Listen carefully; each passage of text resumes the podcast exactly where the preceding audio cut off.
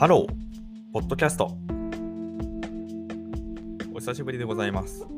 このポッドキャストの配信は、1週間ぐらい空いてるかもしれないですね。前回録ったのが3月10日で、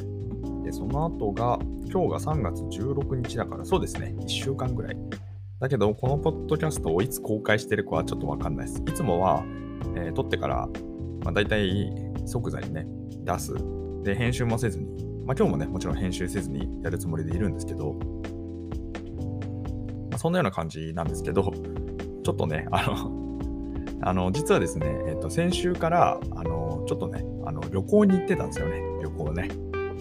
まあ、旅行といってもあれなんですけど、あの、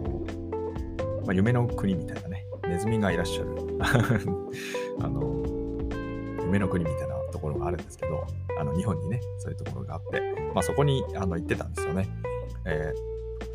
で実はそこで一回その園内に入った時に撮ったものがあってでアップロードしようと思ってたんですけどなんか忘れててで忘れたまんまあの実はそのなんかそのまあ、遊園地なんですけどそこの施設内にもいくつかねそのオフィシャルなホテルがあってでねそのなんか割とそのえ一番いいとされるホテルねあの泊まったんですよなんでお前無職のくせになんでそんな泊まってんだよって話あるんですけど、まあ、当然ね、その自分の力ではなく、あのスポンサーが現れまして、まあ、両親なんですけどね、まあ、孫っていうあのパワーワードがあると、そのね、祖父というのは頑張ると、あのそ祖父母というのは頑張るものであるという感じですかね。まあ、頑張れってわけでも、まあ、頑張れというかね、まあ、決してお安いものではなかったんですけど、まあ、たまたまあの僕たちの家族もちょっと一回行きたいねって話をしていて、まあ、正直、なんか私の性格をね、なんかこのポッドキャストを通じて、なんとなく聞いてくださる皆さんは、え、あの遊園地ってなんかあなたと相性悪くないって思われると思うんですけど、まあ多分その通りで、僕基本的に並べないんですよ。もう本当に並ぶのって人生の中で苦痛というか、もう並ぶぐらいだったら、なんていうの、その、どんなに美味しいと言われるレストランがあろうが、僕並ぶってなったら絶対行かないんですよね。まあ、だからその並ぶってことに対してまあ非常にこうネガティブなんですけど まあとはいえ、まあ、自分が楽しむってよりはそうじゃないのでまあそれはねなんかこうまた自分の拡張みたいなものじゃないですか家族ってのは。だからその点でね まあそこはいいやっていう まあそういう感じですね。というので行ってきたんですけどで、ちょっとね、あの久々に収録してるので、えっと、今日はね、たわいもなくいっぱい話そうと思ってるんですけど、まずね、あの、インフレの話からするんですけど、チケット代ってあって、だいたい大人がね、9000円ぐらいなんですよ、今って。これね、海外の方も聞いてあのらっしゃると思うので、あのちょっとね、そのそのあたりも共有してみようかなと思うんですけど、大人が9000円で、あと子供はね、だいたい5000円ぐらいかな。っていうのがなってました。で、あの、大体なので、家族、いわゆる一般的な各家族とか、で、プラスしてなんかこう、祖父母みたいな話とかってなったりすると、大体ね、4、5万ぐらい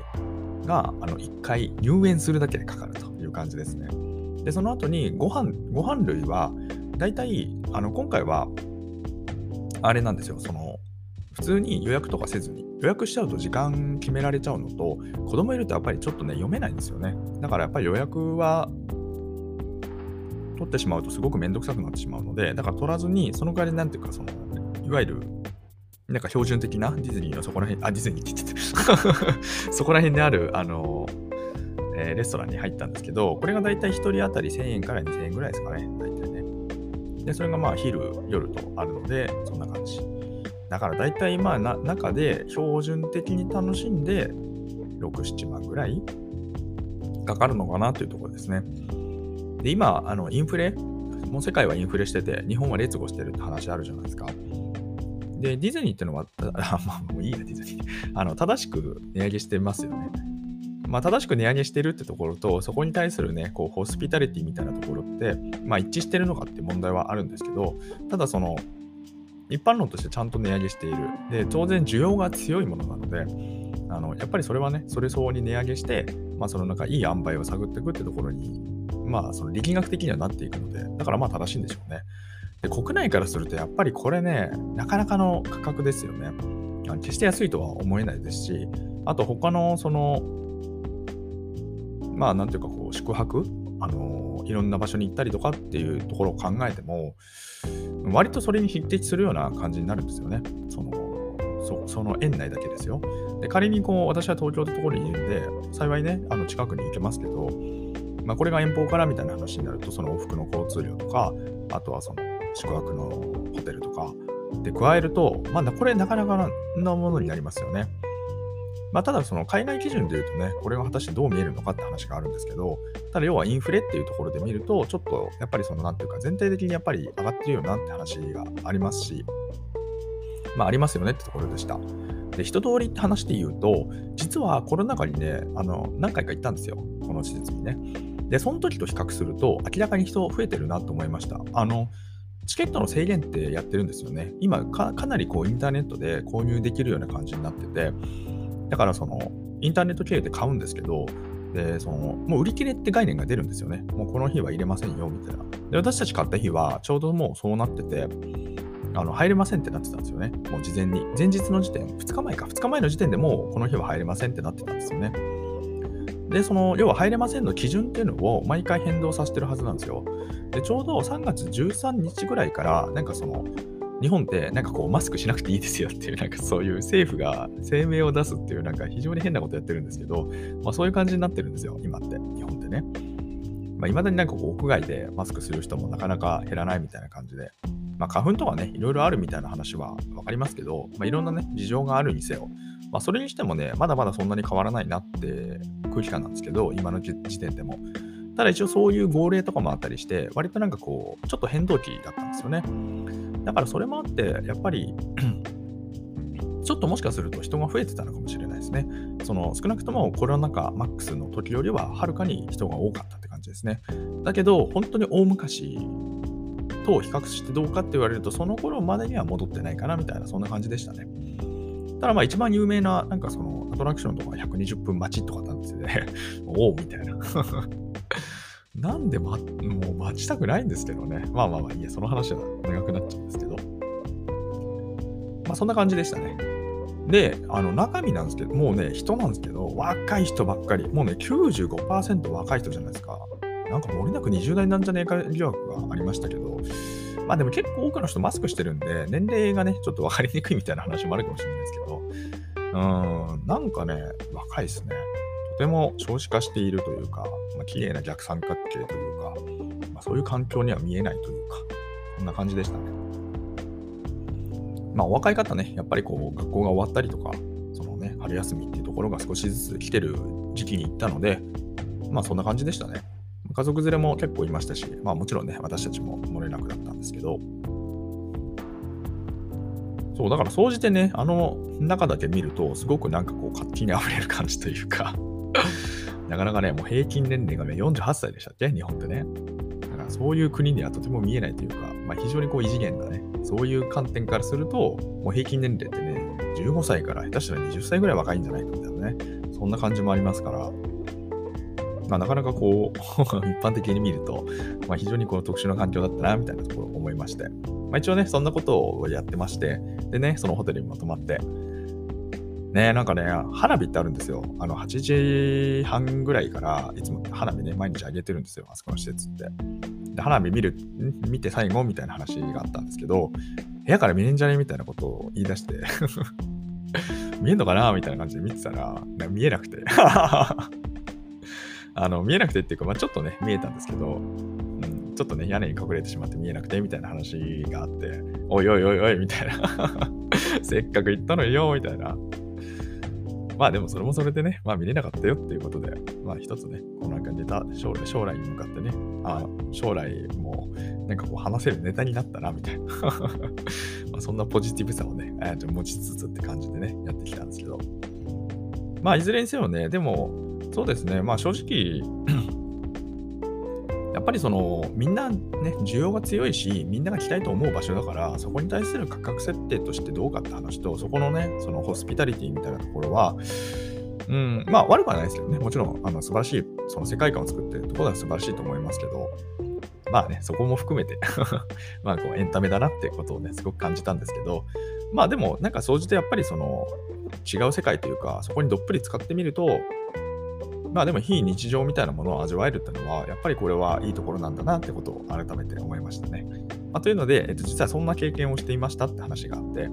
で、その後にね、ちょっとね、なんかこう、浅草に行って、浅草のビューホテルでビュッフェを食べたりとか その、その後にですね、あの、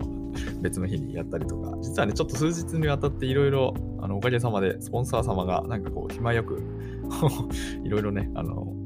なんかこう、いい思いをさせてくれるみたいな話をいただいたので、まあ、そこに甘んじてね、あの、受け取りまして、まあ、非常にね、快適に過ごしておりましたというのが、えっと、最近のね、ちょっとあの、私の近況じゃないんですけど、まあ、それと、あとはその、なんていうか、それを、それに付随する最近のこうインフレというか、あの人の流れというか、そういうお話でしたね。あ、そうそう、だから、その外国人の方なんですけど、なんかね、ディズニーもめっちゃ多かったですね。なんか昔って全然いないよなと思ってたんですけど、あの、いわゆるその欧米系の方とアジア系の方と半々ぐらいかなって僕は思いましたね。まあアジアっていうか中東アジア系というかね。で、やっぱりね、こうアジアってね、どんどん伸びてるって話聞きますけど、うん、アジア系の人もやっぱり、まあ、香港系なのかな 僕はついつい香港系に見えちゃうんですけど、その中華系の人見るとね。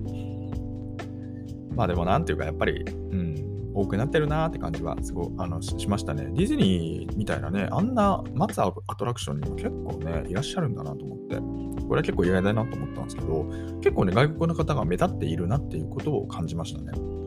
で、あと浅草なんか当然、もうめちゃめちゃめちゃいて、めちゃめちゃいたんですよ。もう本当にめちゃめちゃいて、ああ、いいですねと思ったんですけど、まあ、もしかするとね、海外のなんかこう、入ってきてる人たちの人数がね、ちょっとなんか 100, 100万人ぐらいでしたっけ ?100 ちょっとごめんなさい、ちゃんとニュース見てなかったんですけど、最近ちょっと数字が出てたみたいで、まあ、増えてるなっていうのは肌感覚としてありますね。だからまあ、どんどんね、やるといいんじゃないというか、もう日本の一つの その外貨を稼ぐってところにね、なんかその、自分たちのビジネス軸足を置かないと、まあ、辛そうだなっていうのもあるので、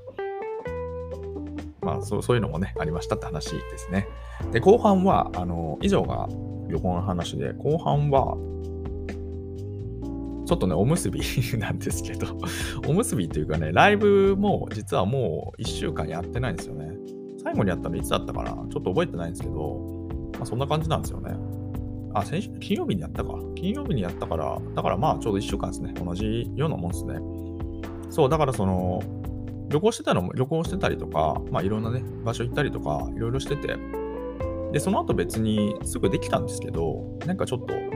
いいやと思って このポッドキャスト含めてね、ちょっとやらないって風にしてました。で、これは、あの、ちょっとね、僕の中で少し実験したいなって、たまたまね、こうやって、あの、日付が空いたので、ちょっと実験したいなと思ったことができたので、まあ、ということでね、ちょっとあの、やめましたって話がありました。なので、もしもね、楽しみにしていただいてよ、あの、してたよ、みたいな方がいたらね、すごく申し訳ありませんってところなんですけど、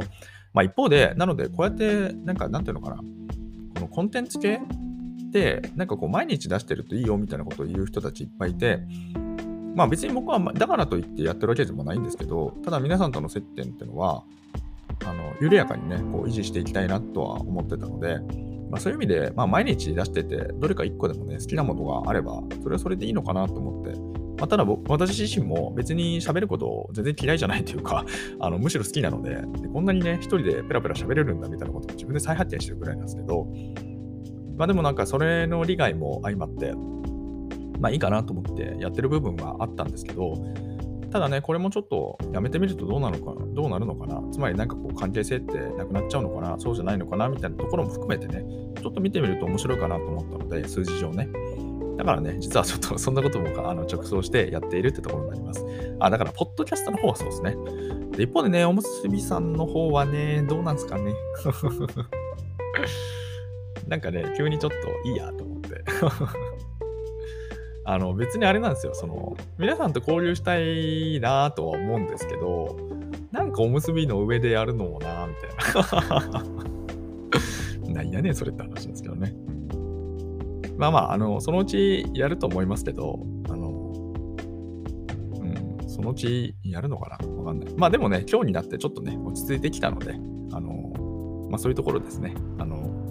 落ち着いてきたので、とりあえず、ポッドキャストはまず撮ろうと。でも、このポッドキャストはいつ出すかわからないっていう感じですね。うん、1週間ぐらいは開けたいかな。でも今日出しちゃうかな。わかんないですね。だから、この配信をね、いつ聞いてくださってるのかっていうのは非常にね、なんかこう、楽しみだなと思うんですけど、そう、そうなんですよね。だから、そう、おむすびさんに関しては、だからそのアディショナルプランね、あの、あったじゃないですか。アディショナルプランをちょっと解約しまして。あの、すいません。なので、えっと、DM ってところで言うと、あの、ちょっと DM 使えなくなるんですよ。でね、とある方と、僕とね、ちょっとなんかこっそり仲良くしてくださってる、そのおむすびの方いらっしゃるんですけど、あの、あ、こっそりって別にあれですよ。その表立ってじゃなくてって意味ですよ。別になんかそんな変な意味はないですからね。あの、なんかそのメッセージいただきまして、で、その、その方もね、一回そのアディショナルプランあの入ってたので、そこで一回 DM してたんですよ。で、まあ、DM バンクついてるから、あ、DM バンクついてるじゃんと思ってね、あの、ちょっと、あの、ご連絡したりとかしてたんですけど、でも、なんかその後に、あの、一回辞められたみたいなんですよ。辞めてたみたいで、アディショナルプラン解約されてたみたいで、でね、解約してても、あれ実はわからないんですよ。あの、こっちからね。だから相手方が見えてるんで、DM って欄だと。だから、それで連絡しちゃうと、あれ？と思って、その、つまり読めない人に 遅れちゃうんですよ。まあ、この辺りに、あ、やべえ、内情の話しちゃった。いいや、別にここまで、ね、大丈夫ですよね。まあ、ということなので、で、僕は仮に、なので、その、解約してしまうと、相手に解約したことわからないから、から送って、送っていただいてもわけわかんないって話になっちゃうんですよ。まあ、なので、何が言いたいかっていうと、要はその、またね、アディショナル、何かその機能が増えて、あの、再契約するかもしれないんですけど、まあ、わからないってところと、あのがあるのであの、もしよければ、このポッドキャスト、またはなんていうかこう、まずはね、フォローするって意味だと、そのポッドキャスト、あるいは、あとはその、サブスタックね、ちょっとサブスタック全然書いてないんですけど、まあ、何かしらね、ちょっとメールっていうのは特につながる手段として結構強いかなって今感じているので、